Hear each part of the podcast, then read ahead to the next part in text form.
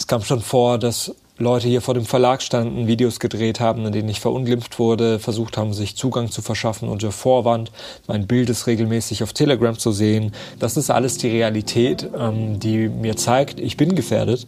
Und gefährde ich vielleicht auch Leute, die mir wichtig sind in meinem privaten Umfeld, dadurch, was ich tue. Das ist Druckausgleich, der Podcast des Journalists, dem Magazin für JournalistInnen in Deutschland. Wir sprechen hier über Hürden und Probleme junger MedienmacherInnen, kritisieren und meckern und suchen dabei aber auch nach Lösungen. Heute zum Thema, wie gefährdet sind wir als junge JournalistInnen eigentlich durch unseren Beruf und was macht diese Gefahr mit uns?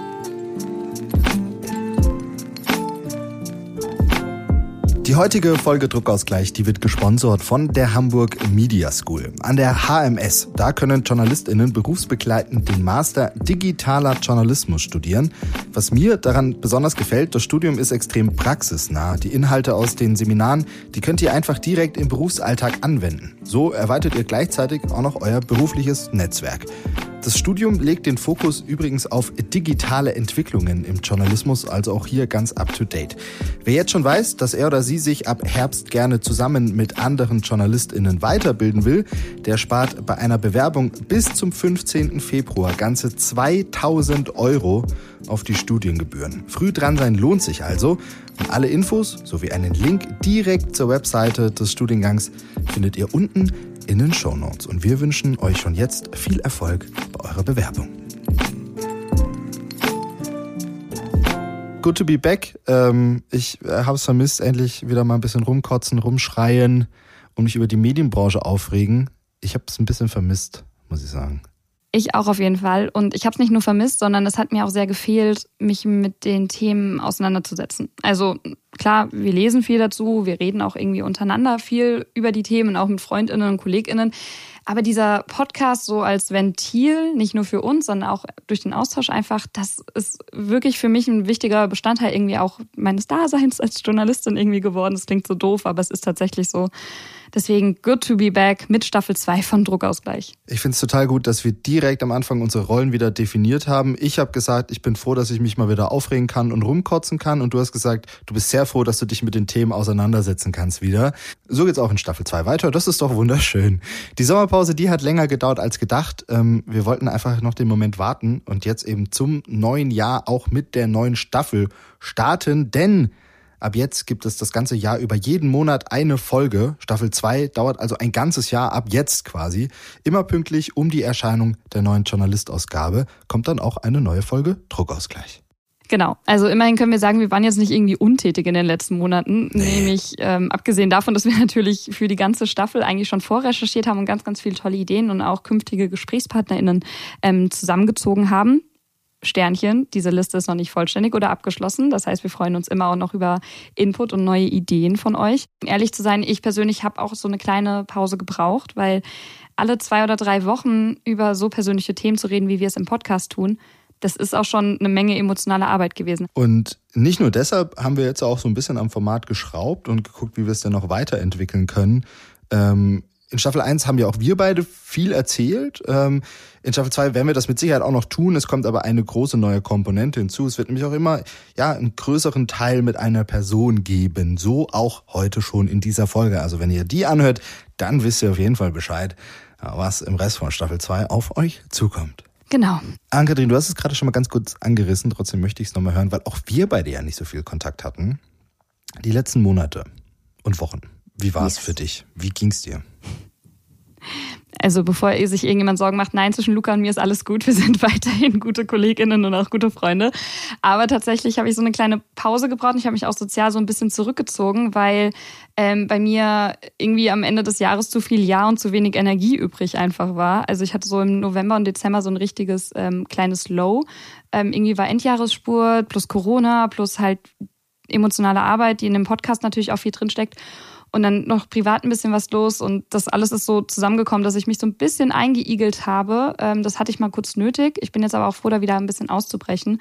Ähm, ja, und halt dieses Gefühl von ausgelaugt sein, was vielleicht die eine oder andere Person auch da draußen kennt. Ja, das, ähm, das versuche ich jetzt so mit dem neuen Jahr, mit dem neuen Spirit, mit der neuen Staffel zu bekämpfen. Es hat sich bei mir aber auch so ein bisschen was beruflich geändert. Das können wir auch vielleicht über die Staffel so ein bisschen entblättern, mhm. äh, so nach und nach. Da würde ich auch ganz gerne ein bisschen drüber reden, weil da auch viel, äh, ja, Umbrüche einfach tatsächlich waren. Ich bin auf jeden Fall jetzt froh, dass es weitergeht und äh, hoffe jetzt insgesamt auch mit mehr Energie wieder zu starten. Ja, vielleicht haben wir da ja schon einen schönen Live-Live-Moment am Ende der Folge, der dir da weiterhelfen Vielleicht. Wird. Wer weiß. Das wird auch schön. ähm, mal sehen, ihr müsst dranbleiben dafür. Wie ist es denn bei dir? Ähm, wie, mit welchem Gefühl startest du in dieses neue Jahr und diese neue Folge? Ja, ich, ähm, ich starte mit relativ viel Zufriedenheit in das neue Jahr. Auch bei mir war das Ende des letzten Jahres sehr stürmisch, ähm, möchte ich sagen. Und das hat sich jetzt Gott sei mhm. Dank alles wieder gelegt. Ich habe ähm, irgendwie so aus der kalten im November und im ähm, Dezember zwei Filme gemacht. Ähm, weil ich, ich lebe ja in, Le in Leipzig, in, in Sachsen und wie wir alle wissen, in mhm. Sachsen ist die Stimmung gerade, ich nenne es mal, angespannt. Ähm, rund um die Corona-Maßnahmen und die Proteste, so nenne ich es jetzt einfach mal, gegen diese Corona-Maßnahmen, gegen die Impfungen ähm, und so weiter. Ähm, und dort war ich viel unterwegs, habe eben zwei Filme drüber gedreht und habe dort schon auch erlebt, wie JournalistInnen dort ankommen bei diesen Menschen, bei diesen Veranstaltungen. Und das war teilweise ganz schön hart und hat mich teilweise auch ganz schön mitgenommen. Du bist ja damit nicht alleine. Also ich glaube, momentan, sowohl im tagesaktuellen als eben auch für mittel- oder langfristige Formate, sind ja momentan auch ganz, ganz viele Menschen, irgendwie auch jüngere Menschen ähm, in diesem Umfeld ja. unterwegs. Wie geht's dir denn damit, wenn du da mal vor so einer Person stehst? Hast du da das Gefühl, du bist quasi darauf vorbereitet, ähm, auf solche Proteste zu gehen, ähm, als ob du quasi alles in deinem Instrumentenkasten hast? Oder war da vielleicht auch mal so ein bisschen die Überforderung Teil deines Arbeitsalltags? Äh, natürlich bin ich überhaupt nicht vorbereitet gewesen. Ne? Also das, das lernt man ja nirgends. Äh, man kann zwar so Seminare buchen, ähm, die es dann auch immer gibt, wenn JournalistInnen irgendwie in Kriegsgebiete fahren. Äh, sowas gibt es natürlich auch für Demo-Geschehen. Aber das habe ich natürlich nicht gemacht. Das war alles äh, Montag entschieden, Dienstag dahin gefahren. Da war dann natürlich teilweise die Überforderung auch da. Und ich muss einfach sagen, ich persönlich hatte Glück weil ich mhm. immer mit Securities unterwegs war, teilweise die Polizei noch Leute für mich abgestellt hat, die mich dann geschützt haben und so weiter. Die einzige wirklich krasse Sache, die mir passiert ist, ist, dass, äh, dass ein Querdenker meine Handynummer herausgefunden hat und mich dann nachts angerufen hat um halb zwölf, also wirklich auch zu einer sehr unchristlichen Uhrzeit. Äh, und mir dann und oh, mir ja ja und mir dann für also ich habe ich habe 40 Minuten habe ich mir das angetan der war auch wirklich nett äh, also er, er war freundlich so ähm, und hat mich jetzt nicht angeschrien oder mich beleidigt, sondern halt einfach nur, ich mache hier gerade Anführungszeichen, seine, äh, seine, seine Fakten präsentiert. Und ja, äh, das fand ich dann schon auch übergriffig, aber trotzdem, na, natürlich habe ich ihn auch gebeten, meine Nummer bitte nicht weit, weiterzugeben. Und er hat anscheinend auch getan und sich dran gehalten. Und da hatte ich echt Glück. Ich glaube, das geht nicht allen so. Für dich war es ja jetzt auch eher so ein, ich sage jetzt mal, Ausflug in diesem Bereich der Berichterstattung. Ja. Für andere ist das ja ihr täglich Brot. Unter anderem ähm, einen sehr bekannten ähm, ja, Demo-Experten, Demo-Journalisten, mit dem ich äh, im Vorfeld gesprochen habe. Aber du hast ja noch ein paar andere Beispiele gesammelt, auch von Menschen, die ähm, damit äh, gerade im lokalen und regionalen gerade auch in jungen Jahren ähm, zu kämpfen haben mit so einer Situation. Ja, einer, mit dem ich da gesprochen habe, ist äh, Alexander Roth, der ist Lokaljournalist ähm, und unter anderem stellvertretender Leiter online beim Zeitungsverlag Weiblingen, also Lokaljournalismus. Und er schreibt unter anderem generell viel zu Querdenken-Demos, aber allgemein auch zu Reichsbürgern, neuer Rechter und so weiter. Und er beschreibt ein Problem, das mehr und mehr eben aufkommt aktuell und nicht nur aktuell, sondern auch schon seit einer ganzen Weile, Journalistinnen geraten ins Visier von Aktivistinnen.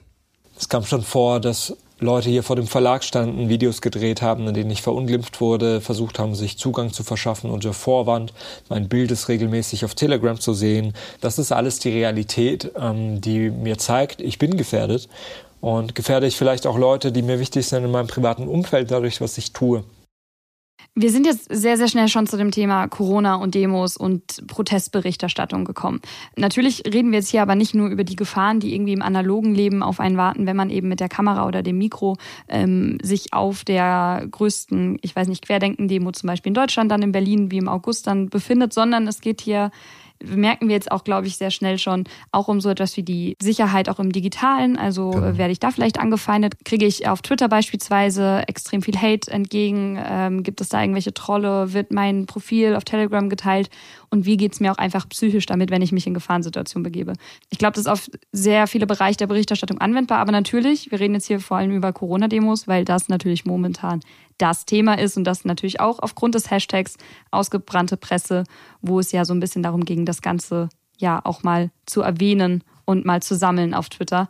Ähm, habt ihr da draußen vielleicht auch mitbekommen, dass da sehr viele Erlebnisberichte dann ähm, zusammengefasst wurden. Aber darüber können wir auch nachher nochmal ausführlicher reden.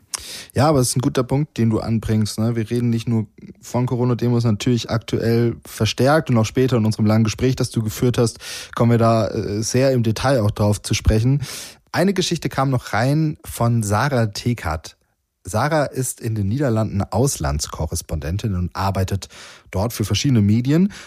In der Weihnachtszeit 2020, also schon ein ganzes Stück her, da hat sie äh, an einer Geschichte gearbeitet zum Svatje Piet. Und das ist ziemlich ausgeartet. Was der Svatje Piet ist und was hier passiert ist, das erklärt sie am besten einfach selber.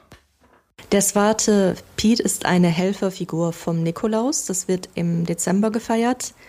Und der Swarte Piet wird üblicherweise von weißen Menschen gespielt, die sich das Gesicht schwarz anmalen, die sich eine typische Lockenperücke aufsetzen und dick geschminkte rote Lippen haben und manchmal auch goldene Ohrringe tragen. Es ist also wirklich eine Karikatur von schwarzen Menschen.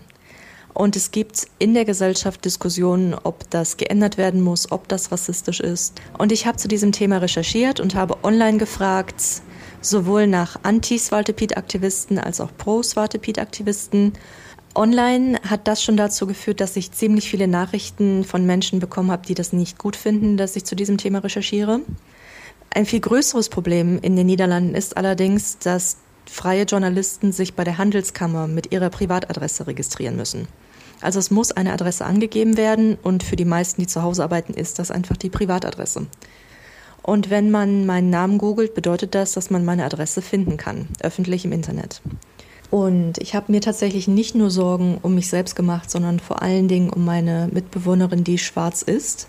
Wenn jetzt jemand zu unserer Adresse kommt und vielleicht ausspionieren möchte, was wir tun, mache ich mir wirklich Sorgen um sie. Glücklicherweise ist es jetzt so, dass die Handelskammer das abgedatet hat, dass jetzt die Adressen nicht mehr online verfügbar sind, aber sie sind es jahrelang gewesen. Und das ist meiner Meinung nach ein riesiges Problem. Denn nur weil es jetzt nicht mehr zu finden ist, bedeutet das nicht, dass nicht trotzdem jemand einen Screenshot machen konnte von meiner Adresse oder sich das einfach aufschreiben konnte und dann weitergegeben hat. Wie krass ist das bitte? Also ich meine, wir haben in Deutschland zumindest das Problem mit dem Website-Impressum, aber das lässt sich ja dann über entsprechende Postfächer und Services dann irgendwie lösen ja. mit ein paar Euro. Ähm, aber einfach eine öffentliche Eintragung im Handelsregister, das, das ist ja quasi für jegliche Gegnerin deiner Berichterstattung ist das ja quasi äh, ja, Checkliste, wo du einmal dann deine Tour durch die Stadt machen kannst, sozusagen, bei allen JournalistInnen, die dir nicht passen. Voll, das und ich finde es eben auch so krass, wie sie halt wirklich auch Angst um ihre Mitbewohnerin haben musste, die ja, die ja erst ja. recht gar nichts mit der ganzen Sache zu tun hat und die dann aber mit Leuten konfrontiert sind, die auch einfach rassistische Motive ähm, verfolgen, ja offensichtlich. Und das finde ich auch nochmal krass zu sehen, okay, wie weit sich sowas tragen kann oder aufgrund von welchen simplen Geschichten, ähm, vermeintlich simplen Geschichten, da irgendwie so ein Hass entstehen kann und welche Konsequenzen das im Großen und Ganzen dann haben kann.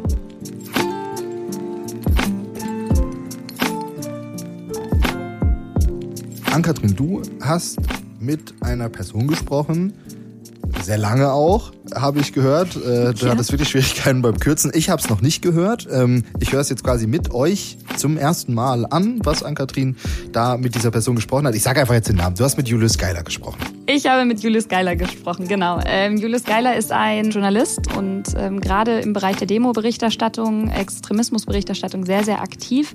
Ähm, er kommt ähm, aus Berlin beziehungsweise wohnt und studierte bis vor kurzem in ähm, Berlin und ja, hat vor allem über Twitter, äh, glaube ich, so nicht nur Reichweite, sondern auch wirklich so eine Bekanntheit erlangt, weil er eben von Anfang an ähm, in der Corona-Berichterstattung bei den Demos dabei war. Und das mit 23 Jahren.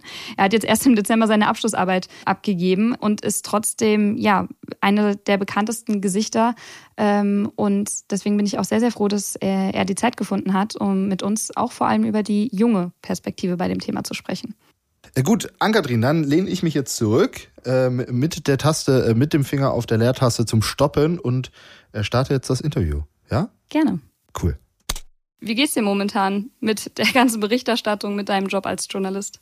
Mir geht's eigentlich ganz gut, äh, auch weil ich jetzt gerade äh, zwei Wochen mehr oder weniger Urlaub hatte durch Weihnachten und Silvester, also den Jahreswechsel bedingt.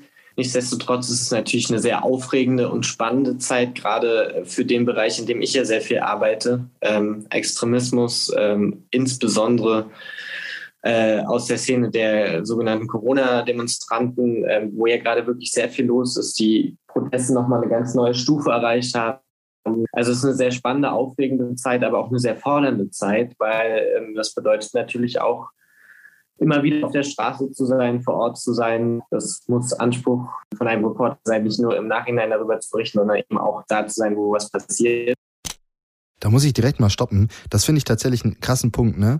Ähm, genauso wie die Polizei ja gerade jeden Tag auf einer anderen Demo ist, sind natürlich auch JournalistInnen jeden Tag auf einer anderen Demo. Und wenn du dich einmal diesem Thema verschrieben hast, dann musst du ja auch immer wieder hin. Du musst ja am Ball bleiben und so weiter. Äh, finde ich total krass. Ich bin so froh, dass ich das nur zweimal gemacht habe und mich dann wieder rausgezogen habe aus der ganzen Affäre.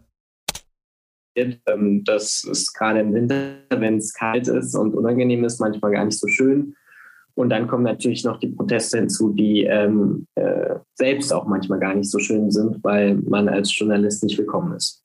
Wie kommt man überhaupt die Idee, dann in so ein hostile Environment eigentlich zu gehen? Also überhaupt äh, sich zu denken, ich gehe jetzt auf diese Demonstration und ich stürze mich jetzt in die Berichterstattung über diese Form von Extremismus? Ich habe mich schon lange, bevor ich auch journalistisch gearbeitet habe, sehr viel mit Extremismus, gerade auch von rechts, beschäftigt. Ähm, und irgendwann war es dann beim Tagesspiegel so, äh, bei dem ich ja meistens äh, arbeite und für den ich meistens Bericht erstatte, dass da eine Lücke sich aufgetan hat, weil auch ein Kollege gegangen ist, der vor allem für diese Themen zuständig war und diese Lücke hat mich gefüllt und ähm, ja, bin dann da so ein bisschen weiter reingerutscht und irgendwann wurde es dann zur Normalität und jedes Wochenende war ich auf einer anderen Demonstration. Reingerutscht ist ja gerade so auch zum Berufsstart sehr oft so ein Schlagwort. Also das passiert ja sehr, sehr häufig, dass man auch einfach die Chance nutzen kann, die es da irgendwie in dem Moment gibt. Aber trotzdem hat sich ja seitdem vieles auch verändert. Also die Dynamik ist ja jetzt äh, im Winter zweit oder ja im Frühjahr, Winter wie auch immer 2022 eine ganz andere, als es das vielleicht noch vor fast zwei Jahren war. Hatte ich das jetzt eher darin bestärkt in dieser Arbeit oder auch so ein bisschen verschreckt? Stichwort auch die, der Angriff auf dich ähm, erst Anfang Dezember. Das ist ja auch noch gar nicht so lange her. Es ist eine, eine wichtige Aufgabe in der Pandemiesituation. Das gehört halt eben auch zur Corona-Pandemie dazu, die Menschen, die Corona nicht als gefährlich ansehen, die sich nicht impfen lassen wollen, halt auch darüber zu berichten. Und du hast den Angriff angesprochen. Das war natürlich auch ein Einschnitt, weil es der erste, die erste körperliche Attacke gegen mich selbst war. Am besten sehe ich die erste körperliche Attacke überhaupt gegen Journalisten ähm, im Rahmen dieser Proteste. Da gab es auch schon vor anderthalb Jahren äh, körperliche Übergriffe, aber es war eben die erste Attacke gegen mich. Und natürlich habe ich dann im Nachhinein darüber nachgedacht, ob ich mir erstmal eine Pause gönne und ähm, ein bisschen aus diesem Metier aussteige. Ich mache ja auch andere Sachen, die sehr viel ähm, mehr Spaß machen und wo man auch mit weniger Hassnachrichten konfrontiert wird. Aber auf der anderen Seite ähm, könnte ich, glaube ich, nicht ruhig zu Hause sitzen, ähm, während äh, hier eine neue Protestwelle über das Land äh, gesch geschwemmt wird. Und ähm, es ist irgendwie mein Anspruch, dann auch vor Ort zu sein. Und weil ich eben die Bewegung auch von Anfang an mitverfolgt habe, das dann auch einzuordnen. Im Gespräch hat Julius dann auch noch gesagt, er hatte überlegt, ob er eine Pause macht, aber hatte dann durch eben Weihnachten, Silvester dann ohnehin eine kleine Auszeit. Und er will auf jeden Fall auch weiterhin bei dem Thema bleiben, ähm, obwohl er jetzt eben auch das erste Mal einen tätlichen Angriff sozusagen mitbekommen hat man kennt sich ja dann wahrscheinlich schon auch so ein bisschen von den ähm, Reporterinnen und Reportern, die dann da irgendwie vor Ort sind. Ähm, was sind das so für Leute und was uns natürlich vor allem interessiert, wie ist da auch der Altersdurchschnitt? Also ähm, ist das jetzt nur unsere Twitter-Bubble-Wahrnehmung, dass da auch sehr, sehr viele junge Menschen unterwegs sind, sehr viele junge JournalistInnen? Ja, ich bin da auch immer wieder sehr überrascht. Ähm, ich zähle mittlerweile tatsächlich auch zu den Älteren, wenn man ähm, äh, bei diesen Demos nice. immer wieder, immer wieder die, äh, dieselben Gruppen trifft. Da sind Menschen dabei, die sind äh, gerade aus der Schule gekommen und haben Abitur gemacht ähm, und haben das eher so, würde ich sagen, als Hobby gemacht, ne? also regelmäßig zu Demonstrationen zu fahren und das dann vor allem auf Twitter zu begleiten, was ja eine sehr wichtige Arbeit ist und rutschen da jetzt immer mehr so in das Professionelle auch hinein. Da sind in der Tat wirklich sehr junge Menschen dabei, auf der anderen Seite aber auch ähm, Ältere, die unglaublich erfahren sind, von denen ich auch viel gelernt habe, gerade was auch beispielsweise so rechtsextremes Klientel angeht. Ähm, ich habe Kollegen ähm, und Kolleginnen hier auch in Berlin und Brandenburg, mit denen geht man auf Demos ähm, der Maßnahmen- und Impfgegner und die können dir innerhalb von zehn Minuten sofort alle Neonazi-Kader identifizieren, können dir sagen, äh, wo die vorher schon mitgelaufen sind, in welcher Partei die sind. Und das ist äh, wirklich bemerkenswert. Und das sind meistens tatsächlich auch keine Leute, die jetzt bei den großen Medien irgendwie angestellt sind, sondern alles Freie, die teilweise nicht mal ähm, frei arbeiten, um, um sich so zu finanzieren. Die meisten davon haben ganz andere Jobs, aber die sehen das als Aufgabe an und als ihren Beitrag irgendwie für, für die Gesellschaft halt von diesen Demonstrationen zu berichten und halt darüber aufzuklären, wer da mitläuft. Und das ist schon ziemlich beeindruckend. Aber die haben natürlich auch überhaupt nicht dieses Sicherheitsnetz, was ich durch den Tagesspiegel habe. Also werden durch niemanden aufgefangen oder auch nicht juristisch vertreten, wenn es dann halt mal zu Rechtsstreitereien kommen sollte. Deswegen kann ich diesen angesprochenen Kollegen wirklich nur meinen äh, größten Respekt zollen. Das fand ich auch total krass. Das ist mir nämlich auch aufgefallen. Ich war teilweise auf Demos unterwegs, wo auch andere JournalistInnen da waren. Und ich hatte ja immer vom Mitteldeutschen Rundfunk, für die ich unterwegs war, Security ähm, mitbekommen. Und das war auch wirklich cool. Aber ich habe dann ganz oft von KollegInnen auf Twitter gehört, dass die das gar nicht haben und dass es aber quasi dann äh, so eine Organisation gibt, äh, die Security quasi bereitstellt für freischaffende JournalistInnen. Das ist mir auch wieder bewusst geworden, dass es ja natürlich für jemanden, der freischaffend das macht, einfach ein Kostenfaktor ist, den man ja sich gar nicht leisten kann. Genau, also eigentlich spricht hier Julius zwei verschiedene Themen an, nämlich zum einen ja ganz am Anfang das, ähm, das Alter auch von den äh, JournalistInnen und die Vorbereitung, also dass da total viele junge Leute dabei sind, die vielleicht noch kaum Vorerfahrung haben mhm, und klar, da sehr, ja. ja. naiv oder vielleicht auch blauäugig ähm, auf so eine Demo halt gehen. Das ging ähm, mir ja schon so. Ne? Genau, also auch sowas wie die wie der Presseausweis, sowas halt bereit zu haben zum Beispiel, aber vielleicht das da, ähm, die Adresse abgeklebt zu haben. Das sind ja so kleine Kniffe und Tricke, die auch ich zum Beispiel erst mit der Zeit äh, bei der Nachrichtenagentur, für die ich arbeite, gelernt habe. Und zum anderen natürlich dann wieder dieser Faktor Prekarität und für wen arbeite ich dann am Ende des Tages. Julius hat auch noch erzählt, dass ähm, beim Tagesspiegel, für den er hauptsächlich berichtet, tatsächlich Sicherheit aber auch sehr groß geschrieben wurde. Also die Chefredaktion hat ihm relativ schnell Security angeboten. Ähm, und bald soll auch ein Maßnahmenkatalog verabschiedet werden, der gemeinsam mit den ReporterInnen vor Ort ähm, sozusagen erarbeitet wurde. Also da sind die schon wirklich, ja, sich der, der Lage bewusst, aber er sagt eben auch, er weiß ganz genau, dass es nicht allen so geht und dass er da auch, ähm, ja, privilegiert ist, ähm, weil er darauf zurückgreifen kann. Hast du denn das Gefühl, jüngere Menschen, die ja vielleicht auch sehr gerne jetzt momentan auf dieses ähm, aufstrebende Themenfeld gehen, die haben da richtig also klar, die haben da richtig Bock drauf, aber sind die denn auch schon ausreichend dafür ausgestattet? Oder siehst du da auch vielleicht mal die ein oder andere Person, die sich ja vielleicht selbst gefährdet, weil sie es nicht anders beigebracht bekommen hat oder aber eben in dieser freien Welt sozusagen produzieren muss? Ja, auf jeden Fall. Aber ich glaube, da muss man unterscheiden zwischen zwei verschiedenen Arten von jungen Menschen. Das sind einmal die jungen Menschen, die aus äh, ihrer eigenen Überzeugung heraus zu diesen Demonstrationen gehen. Und das kann man niemand verbieten. Und da kann man auch niemand sagen, bereite dich besser äh, darauf vor. Jeder hat das Recht, zu Demonstrationen zu gehen, ob als äh, Demonstrant oder be als äh, Berichterstatter, auch wenn man nur über Twitter und den entsprechenden Hashtag berichtet. Sicherlich gibt es da einige, die wenig Demo erfahren sind und sich auch größeren Gefahren aussetzen, weil sie die Risiken nicht so gut einschätzen können wie Leute, die schon sehr viel länger dabei sind. Und bringt es auch wenig irgendwie oberlehrerhaft, die dann äh, Maß zu regeln, weil letztendlich ist es ihre eigene Verantwortung. Dann, ähm, und das ist, glaube ich, sehr viel wichtiger, haben natürlich die großen Redaktionen auch eine Bringschuld, weil was ich sehe, ist, dass immer öfter junge Menschen in großen Redaktionen, großen Medienhäusern auf diese Demonstration geschickt werden. Und das sind teilweise dann äh, Volontäre oder noch schlimmer Praktikanten, die nicht mal dafür bezahlt werden, dass sie ihr Praktikum irgendwo machen. Und denen wird dann ganz gerne mal die Aufgabe zugeteilt, guck dir mal die Demo heute Abend in unserer Stadt an, geh mal zum Markt, sprich mal mit den Teilnehmenden ohne sie darauf vorzubereiten, was sie da erwarten kann. Es kann nicht sein, dass äh, 19-, 20-jährige Praktikanten zu solchen Demos geschickt werden und danach alleine gelassen werden mit dem Hass, der dann auch erst im Nachhinein über E-Mails und Direktnachrichten äh, eintrifft. Also da sehe ich äh, auf jeden Fall Zugzwang bei den großen Medienhäusern.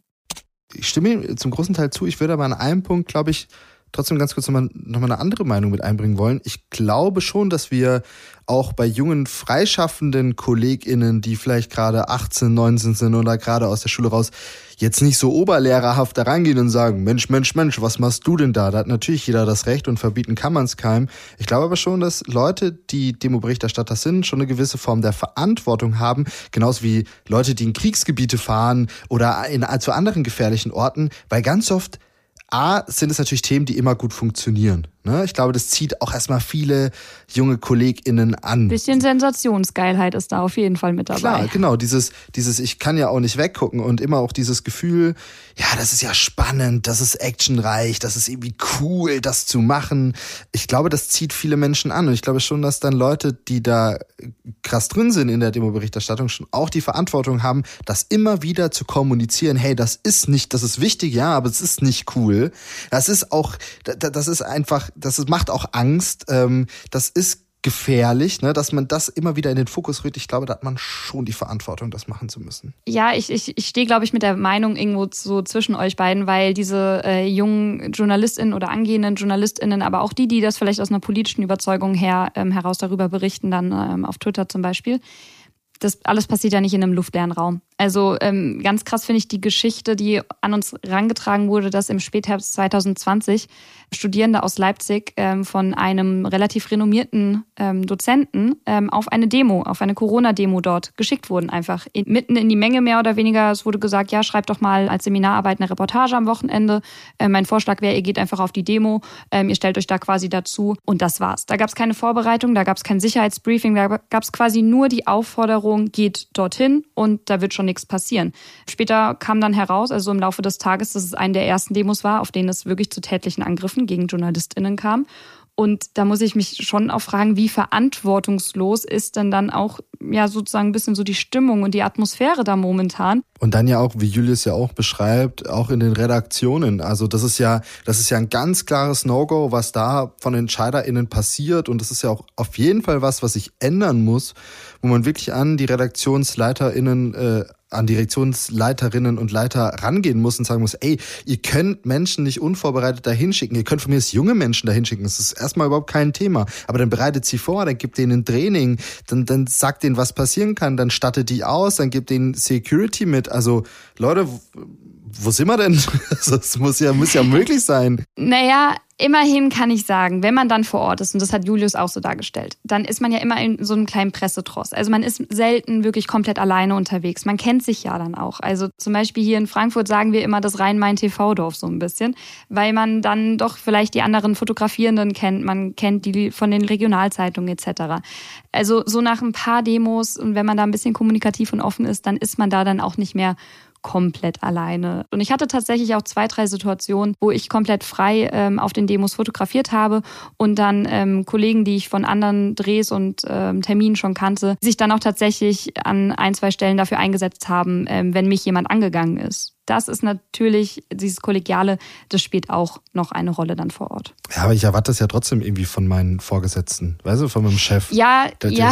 Der, also das mir doch dann. Ich Vorsicht mein, vor den Menschen, die an Schreibtischen sitzen. Nein, so ist es natürlich nicht, aber ähm, die Menschen vor Ort, die können das ähm, ja dann auch noch einschätzen. Und ich glaube, das ist dann ja, es braucht halt dann mehrere ähm, Gefahreneinschätzungen, eben nicht nur die von den Vorgesetzten, sondern auch von denen, die dann vor Ort sind und dann auch vielleicht unterstützen können in dem Moment. Und auch wenn wir das Interview jetzt gerade ein bisschen lang unterbrechen, noch eine andere Sache passiert, glaube ich, gerade ganz gut rein.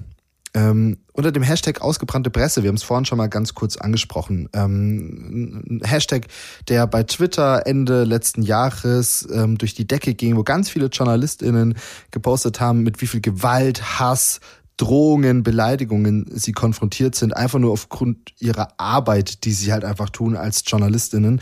Und ein Tweet ist mir und ja auch dir, ähm, wie wir vorhin auch schon herausgefunden haben, ins Auge gesprungen. Und zwar ein Tweet, in dem jemand schreibt, dass ein Kollege als Volo angefangen hat, als Social Media Redakteur. Das ist ganz oft der Start für ganz viele junge KollegInnen. Man ist als Praktikant, als Volo sonst wie erstmal im Social Media Team unterwegs und hier bei der Person ist es wohl so gewesen, ja, dass sie dann irgendwann in den Alkoholismus gefallen ist mit dem Zitat, den Hass, du hältst es nicht aus.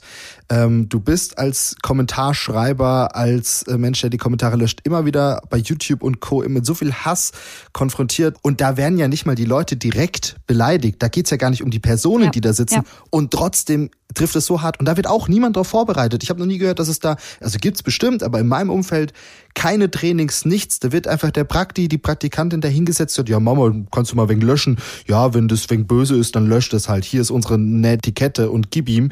Aber was es psychisch mit den Leuten macht, gerade im Netz, wo sich jeder noch mal freier fühlt und noch mal ein mehr draufhaut, äh, da macht sich anscheinend ja wirklich in den Redaktionen niemand Gedanken drüber. Das kann ja nie sein.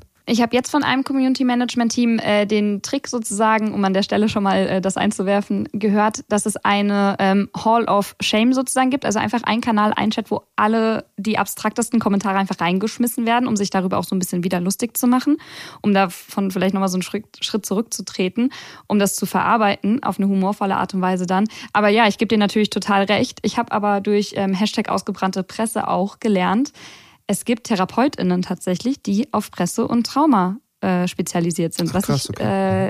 äh, genau, was ich, was ich total wild finde, dass es das überhaupt braucht. Andererseits natürlich super, dass es das gibt ähm, und gegebenenfalls sowohl von Freien als aber auch dann vielleicht mal kollektiv redaktionell ähm, in Anspruch genommen werden kann, weil ich bin auch der festen Überzeugung, ähm, auch aus eigener Erfahrung aus dem Social Media Bereich, das braucht es. Wenn du so einen ganzen Tag lang nur Hasskommentare ähm, liest, dann, dann fragst du dich am Ende des Tages schon noch, wo, wie du da jetzt noch ähm, abschalten kannst. Da steigt bei mir wieder ein bisschen der Puls. Ich glaube, da muss man wirklich. Ich merk's schon. ja, ja, da, ich glaube, da muss man wirklich einfach eine, das ganz klar fordern, ähm, wir alle. Oder jetzt, wenn ihr das da draußen hört, irgendwelche EntscheiderInnen, die sitzen, sich diese Folge anhören, ähm, die irgendwas auch mit Social Media zu tun haben, ähm, habt da einen Blick drauf. Äh, das ist wirklich ein wichtiges Thema und auch da ist der Job für junge Journalistinnen manchmal extrem gefährlich. Insgesamt ist es aber auch gefährlich, im Netz unterwegs zu sein, denn es kann auch ähm, im digitalen Raum dann zu Angriffen kommen und zu Gefahrenszenarien für JournalistInnen. So ist es auch bei Julius passiert. Ähm, der hat nämlich einen ähm, digitalen Angriff erlebt in der Form, dass seine persönlichen Daten veröffentlicht wurden. Das Ganze nennt man einen Doxing-Angriff. Also jemand wurde dann gedoxt, wenn ähm, diese Informationen gesammelt werden von einem Angreifer, Angreiferin und die dann gezielt ähm, ja, veröffentlicht werden und somit eben die Person in Gefahr gebracht wird. Als du gedoxt wurdest, hat das bei dir irgendwas auch nochmal verändert? Auch so, ich sage jetzt mal, wie auch vielleicht dein Umfeld ähm, deine Sicherheitslage dann irgendwie wahrnimmt? Also ähm, gab es da vielleicht auch so eine kleine Entwicklung, wo du gesagt hast, pff, das ist jetzt doch, also das ist doch jetzt schon auch sehr, sehr nah? Auf jeden Fall. Also das war tatsächlich auch noch mal einschneidender als jetzt dieser körperliche Angriff äh, vor kurzem, ähm, weil äh, mir das erste Mal bewusst geworden ist, wie real die Gefahr ist, wenn deine Privatadresse und deine private Handynummer in mehreren Telegram-Chats und in entsprechenden Gruppen mit tausenden Abonnenten veröffentlicht werden, man wirklich überhaupt nicht weiß, wer das alles liest und das screenshottet und weiterschickt und speichert dann kriegt man schon ein mulmiges Gefühl. Und das führte schon dazu, dass ich über mehrere Wochen wirklich ähm, auch beim Nachhauseweg mich umgeguckt habe, teilweise auch nicht gut geschlafen habe in den ersten Tagen danach. Aber ähm, es war dann relativ schnell auch wieder okay. Es ist nichts passiert, bis auf ein paar Anrufe über die Nummer, aber das war es dann auch. Aber es kann jedes Mal wieder passieren. Es war einmal im Umlauf, es kann auch irgendwie wieder hervorgeholt werden und das ist sehr, sehr unangenehm und das wünsche ich keinen, wenn Menschen wissen, wo du wohnst, von denen du nicht willst, dass sie wissen, wo du wohnst. Und selbst wenn da am Schluss, sorry, muss ich noch mal kurz einhaken, aber selbst, selbst wenn da ja nichts passiert, dürfen man das ja trotzdem nicht runterspielen, weil allein dieses, diese psychische Belastung, die da herrscht, einfach ja so unglaublich krass ist, dieses sich nicht sicher fühlen. Das sind einfach, ich, ich, ich geh nicht zu den Leuten nach Hause oder bedroh sie nicht mal damit, dass du jetzt zu ihnen nach Hause gehen könntest. Ich finde das, ich finde das so schlimm, ähm, wenn sowas pass passiert. Auch andersrum, wenn jetzt plötzlich Menschen zu einem Querdenker nach Hause gehen, finde ich genauso scheiße. Da ist einfach eine, da ist eine rote Linie überschritten. Und man, wenn man sich zu Hause nicht mehr sicher fühlen kann, dann, dann wo denn sonst? Ne? Da ist ja alles scheiße. Ein kurzer Gefühlsausbruch es ist auch nicht einfach nur eine gefühlte Grenze überschritten, sondern es ist halt auch tatsächlich einfach eine strafrechtliche Grenze überschritten, weil immerhin, yay, 2021, ähm, seit, seit letztem Herbst ist das Ganze jetzt auch tatsächlich strafbar. Ähm, und das kommt, wenn nicht ähm, zum richtigen Zeitpunkt, weil es einfach zu spät kommt, aber immerhin zu einem Zeitpunkt, wo es ähm, immer relevanter auch tatsächlich, glaube ich, wird in solchen Bereichen der Berichterstattung wie berichte ich gut und äh, sinnvoll von einer Demo? Sollte das sozusagen mit auf den Lehrplan für entsprechende Studiengänge oder Journalismusschulen etc. kommen? Kann ich mir sehr gut vorstellen. Das fehlt, glaube ich, wirklich in vielen Ausbildungen, in vielen Journalistenschulen. Aber es ist äh, extrem wichtig. Ich wurde selbst ja auch irgendwie da so ein bisschen ins kalte Wasser hineingeworfen und bin da auch nicht so richtig drauf vorbereitet worden. Und das passiert, glaube ich, in den wenigsten Redaktionen. Und gerade wenn man dann, wie vorhin angesprochen, junge Leute und junge Kollegen und Kolleginnen rausschickt, dann sollten die auch darauf vorbereitet werden. Deswegen ähm, halte ich das für eine gute Idee, das tatsächlich auch als Teil der Ausbildung zu integrieren. Möchtest du denn dabei bleiben oder äh, wie stellst du dir das vor, wenn die Corona-Pandemie jetzt mal abgeschwächter ist, hoffentlich, und vor allem die Demonstration, der Extremismus da auch wieder zumindest der wöchentliche so ein bisschen zurückgeht? Wie stellst du dir das da vor, wie es weitergeht? Es wird äh, definitiv äh, weitergehen. Es war ja schon im Sommer so, dass Querdenken ähm, komplett totgeschrieben worden ist und ich damals auch schon so ein bisschen davor gewarnt habe, diese Bewegung ähm, äh, klein zu reden, weil für mich damals auch schon klar war, sobald es neue Einschränkungen gibt und neue Debatten über Impfungen und so weiter, wird diese Bewegung wieder auf der Straße sein und sie da, sie ist wieder auf der Straße und zwar größer denn je. Ähm, und auch nach Corona, nach der Pandemie, wird es Menschen in diesem Land geben, die Verschwörungsideologien verfallen sind, die sich radikalisiert haben, vielleicht auch durch Corona radikalisiert haben. Und davon gibt es sicherlich einige, die sich neue Themen suchen werden, äh, beispielsweise im Klimawandel. Das deutet sich auch jetzt schon so an, dass das ein neues großes Thema sein könnte, was viele mobilisiert. Und äh, Rechtsextremismus wird es weitergeben, Antisemitismus wird es leid, leider weitergeben. Und das sind die Bereiche, für die ich mich interessiere, in denen ich gerne arbeite, ganz wichtig, aber auch immer so einen Ausgleich zu haben, denn ich mache am Tagesspiel ja auch ab und zu mal andere Sachen, wirklich schönere Geschichten. Ähm, das soll auch weiterhin so sein, weil wenn man sich nur mit diesen Themen beschäftigt, dann kann einen das irgendwann auch ziemlich ähm, ja, äh, pessimistisch stimmen lassen. Also was bei mir so nach dem Gespräch mit Julius geblieben ist, ist auf jeden Fall ein totalen Respekt dafür, wie tief er da in dem Thema schon drin ist und wie reflektiert er da auch herangeht. Also dass er seine eigene Situation und aber auch die Gefahrenlage für sich so abschätzen kann ähm, und da auch Konsequenzen zieht, ähm, sich gegebenenfalls rausnimmt, sich eine Pause nimmt etc. Ähm, und auch ja, ich meine, er ist eine sehr öffentliche Person oder ein sehr öffentlicher Journalist sozusagen. Jeder kann auf Twitter nachvollziehen, wo er sich wie ähm, rumschlägt und wie er da berichtet. Ich glaube, das motiviert auch schon viele Menschen. Aber man muss natürlich auch total vorsichtig sein, weil ich glaube, wir haben jetzt ganz gut gemerkt, wie gefährlich so etwas sein kann. Ob im Lokalen wie beim Alexander, ähm, ob in Berlin in der Hauptstadt bei Julius oder aber auch im Ausland ähm, unter anderen Bedingungen wie bei Sarah. Das hat Gefahrenpotenzial, ähm, gerade in jungen Jahren, wo du dich vielleicht noch ein bisschen wilder und noch ein bisschen mehr rumtreibst sozusagen auf den Demos, als du es dann tust, wenn du festangestellte Redakteurin, Redakteur bist. Und ein Gefahrenpotenzial, wie wir, glaube ich, auch in dieser Folge ganz gut gelernt haben, das nicht immer von EntscheiderInnen als Gefahr gesehen wird. Ne? Beziehen wir das auf die Social-Media-Arbeit bei YouTube oder in den Kommentaren oder bei Twitter oder sonst wo. Absolut. Oder äh, beziehen wir es auf Leute, die zu Demos geschickt werden, als Ausbildungsteil, äh, einfach mal so, mach doch mal eine Reportage jetzt ich glaube schon, dass da in den Häusern selber, auch, ich glaube auch beim öffentlich-rechtlichen Rundfunk, da noch einiges an Nachholbedarf herrscht. Und auch hier nochmal der Appell, wenn ihr in solchen Bereichen arbeitet, dann habt doch da mal bitte einen Blick für. Es muss auf jeden Fall auf jeden Lehrplan drauf, egal ob äh, auf der Journalismusschule, im Volo oder an Hochschulen und Universitäten, dass nicht nur über Demo-Berichterstattung über die Grundlagen dort aufgeklärt wird, sondern eben auch über den Aspekt der digitalen Sicherheit. Also das ist bei mir natürlich auch durch meine eigentliche Arbeit, wenn ich hier gerade nicht den Podcast mache, eins meiner Herzensthemen. Ähm, aber digitale Sicherheit, äh, installiere dir einen Passwortmanager, ähm, aktiviere die Zwei-Faktor-Authentifizierung. Es gibt so, so viele relativ niedrigschwellige ähm, Methoden, mit denen du dich selbst schützen kannst. Und gerade in der Ausbildung sollte darüber aufgeklärt werden. Wenn das alteingesessene Redaktionen jetzt schon vielleicht nicht mehr hinbekommen oder nur durch externe Hilfe, durch TrainerInnen, okay, aber dann gebt das zumindest den jungen KollegInnen mit auf den Weg. Es ist so, so grundlegend für alles, was da jetzt irgendwie noch in den nächsten Jahren kommt. Julius hat es gesagt und ich würde ihm da total zustimmen. Ähm, diese Form der Berichterstattung bleibt weiterhin wichtig und der Extremismus in die eine oder andere Richtung, der geht nicht so schnell weg. Alex Roth ähm, vom Anfang, der hat auch nochmal für sich resümiert ähm, und eingefordert und das möchte ich euch an der Stelle auch nicht vorenthalten. Es ist nicht primär Aufgabe von Journalistinnen und Journalisten für die eigene Sicherheit zu sorgen. Natürlich sollte man sich immer wieder bewusst machen, welcher Gefahr man sich da aussetzt, ob man das möchte und wie man sich selber irgendwie schützen kann. Und es gibt Vorkehrungen bis zu einem gewissen Grad, die man treffen kann. Aber der Rechtsstaat muss dann dagegen vorgehen, dass wir bedroht werden, angefeindet werden und auf dem muss Gewalt erleben.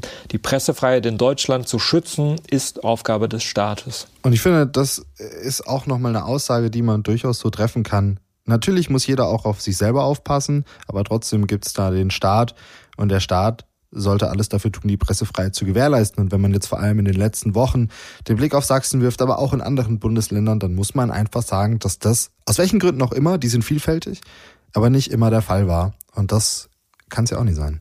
Ich finde es auch an der Stelle nochmal ganz, ganz wichtig, wenn ihr zu denen gehört, die jung sind, die ähm, aufgrund von einem Praktikum, Volontariat, ähm, erster Job, freie Mitarbeit etc. Äh, dazu vielleicht ähm, aufgefordert werden oder gefragt werdet, ob ihr darüber berichten wollt, über egal ob jetzt Corona-Demos, ob Community Management oder andere Themen, bei denen ihr euch nicht sicher fühlt dann sucht euch vielleicht nicht unbedingt die Redaktionsleitung, aber eine Vertrauensperson, mit der ihr darüber sprechen könnt und sagt, hey, ich fühle mich dafür nicht bereit. Entweder so unbereit, so unfertig, dass ich da gar nicht erst mich an das Thema herantrauen möchte. Oder aber ihr holt euch nochmal ein paar Tipps einfach von jemandem, der in dem Bereich schon einfach mehr Erfahrung hat. Das ist vollkommen in Ordnung, da nach Hilfe zu fragen und da dann auch sowohl physisch als auch psychisch da die Grenze zu ziehen und zu sagen, hey, ich kann das jetzt irgendwie momentan nicht oder ich habe Angst oder bei dem Thema möchte ich eher unter einem Pseudonym vielleicht veröffentlichen, weil ich Angst vor Anfeindungen danach im Netz habe. Ähm, das ist absolut in Ordnung, auch dazu sagen, dass man sich Sorgen um die eigene Sicherheit macht und nur indem wir das ansprechen, können wir letztlich in dem Punkt auch dafür sorgen, dass es zu einem festen Thema und zu einer festen Größe in den Redaktionen wird, gerade wenn wir als Freie arbeiten. Und liebe Redaktionsleitung, lagert diese Themen und die Verantwortung und die Gefahren nicht einfach an die Jüngsten aus, ähm, an die vermeintlich billigeren Arbeitskräfte. Das ist nicht fair, das ist nicht verantwortungsvoll und ähm, ja, wir müssen das in den neuen, jüngeren Generationen auf jeden Fall besser machen, als es vielleicht äh, früher gemacht wurde. Ja, Luca, schaffen wir jetzt überhaupt noch den, den Good Life Moment, den Life Life Moment der Woche oder des letzten der letzten fünf Monate, um sein. ja, ja, ja. Ich habe ich hab auf jeden Fall einen mitgebracht. Ähm, mein Live-Live-Moment der Woche war ein Vorsatz für das neue Jahr 2022.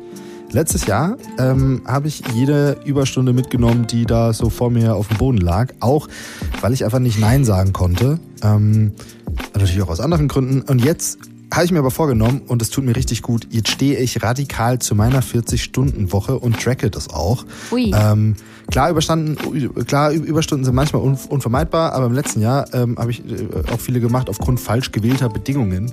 Ähm, und ich will jetzt reflektieren, ändert die Reduzierung meiner Überstunden was an meinem Erfolg im Vergleich zum letzten Jahr? Ich hoffe, die Antwort ist einfach nein und ich merke, ey, du kannst trotzdem genauso erfolgreich sein, ähm, weil du einfach effektiver äh, in ganz normalen Arbeitszeiten unterwegs bist, ähm, als wenn du da jede Überstunde und bis spät nachts noch sitzt. Und das, der Gedanke allein, dass ich das jetzt so mache, ist ein sehr gutes Gefühl und ist mein Live-Live-Moment für die Folge.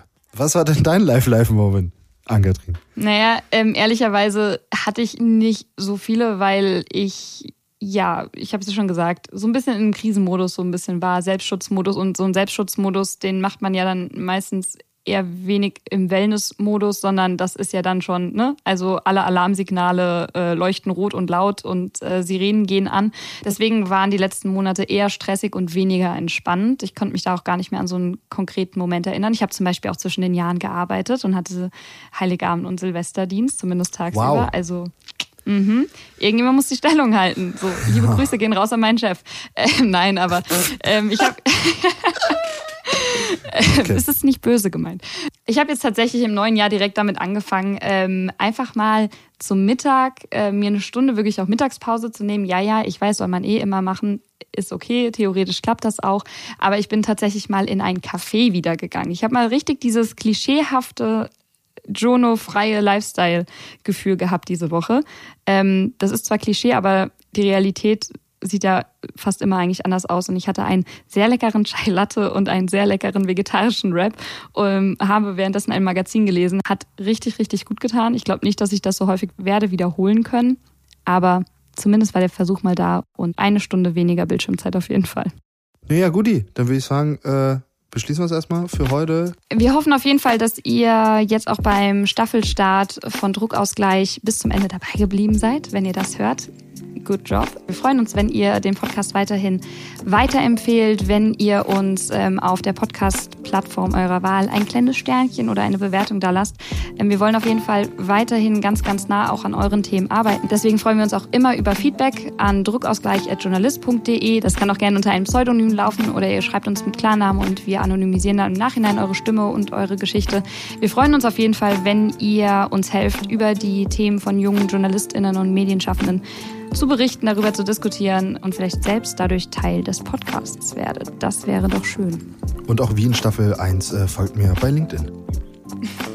ich, äh, ich dachte, du hast dein Ziel von 500 Kontakten geknackt. Sky is the limit.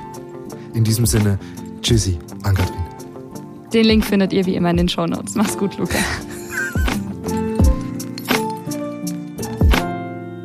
Hallo Ann-Kathrin. Ähm, ich habe nochmal über meine Aussagen in der Folge nachgedacht. Und ich habe ja viel darüber oder öfters gesagt, dass ich es nicht so geil finde, wenn da junge Menschen, junge Journalistinnen auf solchen Demos rumtouren. Ich wollte damit natürlich nicht sagen, dass niemand, der jung ist, äh, dahin darf, um Gottes Willen. Natürlich sollte jede Journalistin und jeder Journalist, der äh, die Aufgabe daran sieht, ähm, darüber zu berichten, dorthin gehen. Ähm, das ist ja ganz, ganz wichtig.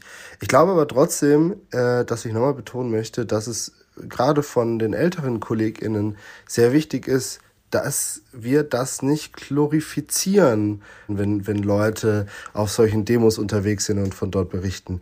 Ja, ähm, man sollte diese Arbeit wertschätzen, das ist keine Frage.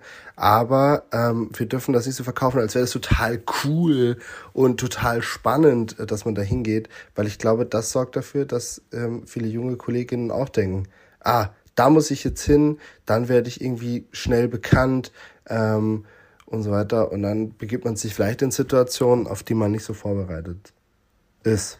Ich glaube, da müssen wir A, gucken, wie wir äh, dieses Thema aus Social Media behandeln. Und B, wenn natürlich junge Kolleginnen vor Ort sind oder das vorhaben, ein offenes Ohr bieten und sagen, hey, äh, sprech mit mir, sprech mit mir, sprich mich an, ähm, ich kläre dich ein bisschen darüber auf, was du tun kannst, musst, sollst, damit dir da nichts passiert.